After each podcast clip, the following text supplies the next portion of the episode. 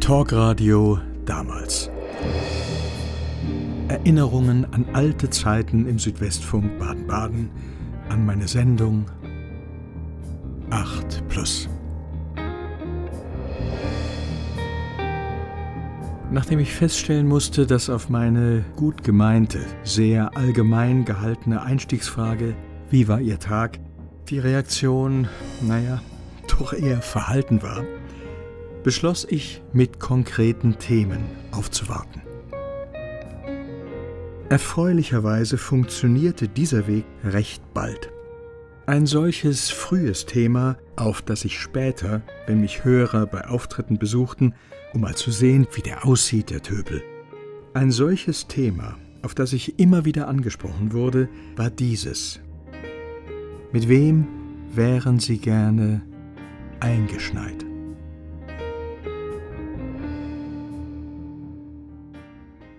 Eine Hörerin Mitte 30. Ich würde gerne mit meiner Mutter eingeschneit sein. Sie erzählt, das Verhältnis Mutter-Tochter war nicht immer ungetrübt. Wir haben uns früher viel gefetzt, und ich habe oft gesagt, so wie du werde ich das nie machen. Jetzt habe ich selber Kinder, sechs und neun Jahre alt. Vieles sieht man plötzlich viel barmherziger. Man ist sich wohl ähnlicher, als man denkt. Ich frage Sie, wie eng ist der Kontakt zu Ihrer Mutter? Sie lebt hundert Kilometer von uns entfernt. Das ist mit kleinen Kindern eine Ewigkeit. Aber wir telefonieren oft. Ich rufe sie manchmal verzweifelt an und sie tröstet mich. Dieser Kontakt ist ganz wichtig, vor allem seit wir erfahren haben, dass sie schwer krank ist.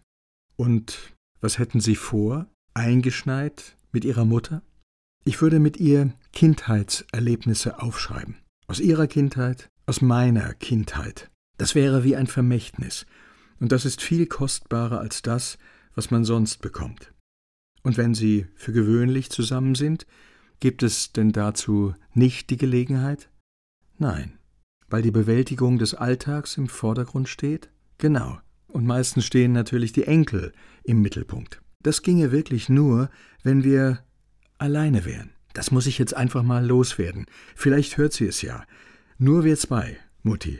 Nur mit dir allein. Das wäre toll. Und Ihr Mann?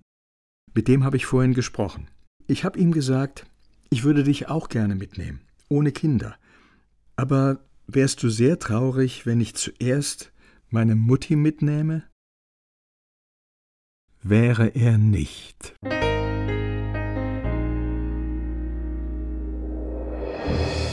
Die nächste Hörerin ist Mitte 60. Mit wem wären Sie gerne eingeschneit? Mit einem Soldaten aus dem Jahr 1945. Sie war damals 16, er um die 30. Sie arbeitete auf einem Hof, schwere körperliche Arbeit unter Aufsicht der Besatzungssoldaten. Eines Tages stand sie an einer Scheune. Eine Kollegin warf Bretter aus einem Fenster, sie hatte sie aufzufangen und zu stapeln. Da stand dieser fremde Offizier vor ihr und sagte in akzentfreiem Deutsch Die Arbeit ist zu schwer für dich. Lass uns lieber spazieren gehen. Ich arbeite lieber weiter. Sie reagierte damals barsch. Die Kollegin warf unterdessen weiter Bretter. Eines landete auf ihren Händen. Siehst du, hättest du auf mich gehört, wäre das nicht passiert. An ihrer Schroffheit änderte das nichts. Ich frage Sie, war das Stolz? Nein, das war einfach die Erziehung. Eine ganze Weile tauchte er immer wieder an verschiedenen Stellen auf, sprach sie an, näherte sich immer wieder, vorsichtig, behutsam. Sie kam ihm nicht entgegen, änderte ihr rüde ablehnendes Verhalten nie. Aber sie spürte seine schützende Hand, wenn sie in den Küchenbereich versetzt wurde wenn sie Essen mit nach Hause nehmen durfte. Eines Tages, sie arbeitete in einer Scheune, in der Radios und Elektrogeräte lagerten, die die fremden Soldaten den Deutschen abgenommen hatten, fischte er ein Radiogerät heraus und wollte es ihr geben. Ich will nichts haben, was ihr uns gestohlen habt. Und dann nahm sie doch etwas von ihm, einen konfiszierten Fotoapparat, sein Abschiedsgeschenk. Ich sah in ein ernstes, trauriges Gesicht. Und ich habe seinen traurigen Blick nie vergessen. Und erst nach 30 Jahren habe ich gemerkt, dass ich ihn irgendwie geliebt habe. Und er war ein schöner Mann. Der Fotoapparat steht noch heute in ihrem Zimmer, und er hat ihr und ihrem späteren Mann gute Dienste geleistet.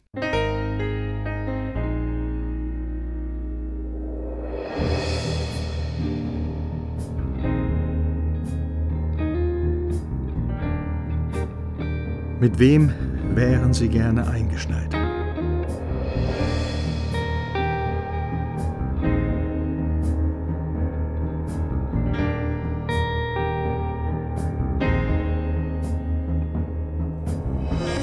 Hörerin, Ende 20, sie ruft mich an aus dem LKW. Und sie wünscht sich dafür den B aus L. Sie hat den Mann vor sechs Jahren kennengelernt, als sie ein Praktikum bei einer Spedition absolvierte. Es kribbelte gehörig zwischen den beiden. Damals war sie allerdings liiert, er auch. Deshalb blieb es beim Kribbeln, obwohl sie schon damals wusste, das ist ihr Traummann. Sie verloren sich aus den Augen. Sie fuhr Lkw, wurde zwei Jahre später für zweieinhalb Jahre arbeitslos und in dieser Phase verunglückte auch noch ihr damaliger Freund. Es war die schlimmste Zeit in meinem Leben. Ich war allein, ohne Arbeit, und ich habe immer meinen B gesucht. Sie telefonierte sich durch Deutschland, wälzte Telefonbücher, forschte via CB-Funk bei Kollegen und auf Einwohnermeldeämtern. Vergebens. Ich habe ihn nie mehr gefunden, meinen Traummann. So konnte ich das Gespräch natürlich nicht enden lassen. Naja, wer weiß, vielleicht hat jemand, der uns zugehört hat, einen Tipp für Sie. Das Sendegebiet vom Südwestfunk ist riesig, Kölner Bucht bis runter in die Schweiz, und traditionell hören uns ja viele im Auto und im LKW. Den Namen können wir natürlich hier nicht nennen. Wie sieht er denn aus? Gut. Ja, klar, vielleicht etwas genauer. Schwarze Haare, blaue Augen, groß, 42 Jahre alt und vor allem ein cooler Typ.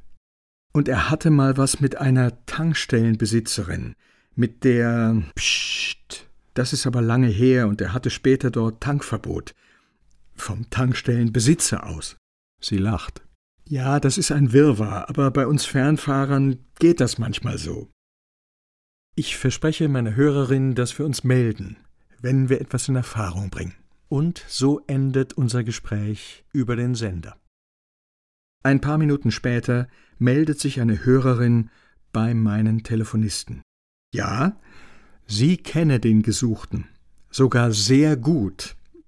Sie könne uns auch sagen, wo er steckt, sogar die Telefonnummer, denn sie sei mit ihm verheiratet. Sagen Sie der Frau, sie kann ihn ruhig anrufen. Ich habe nichts dagegen. Selbstverständlich ging nichts davon über den Sender. Wie versprochen haben wir meine Hörerin informiert über den Stand der Dinge, wenn er denn so war. Richtig überrascht von dieser Information war meine Hörerin jedenfalls nicht. Was aus der Sache schlussendlich wurde, man weiß es nicht. Und das ist auch gut so.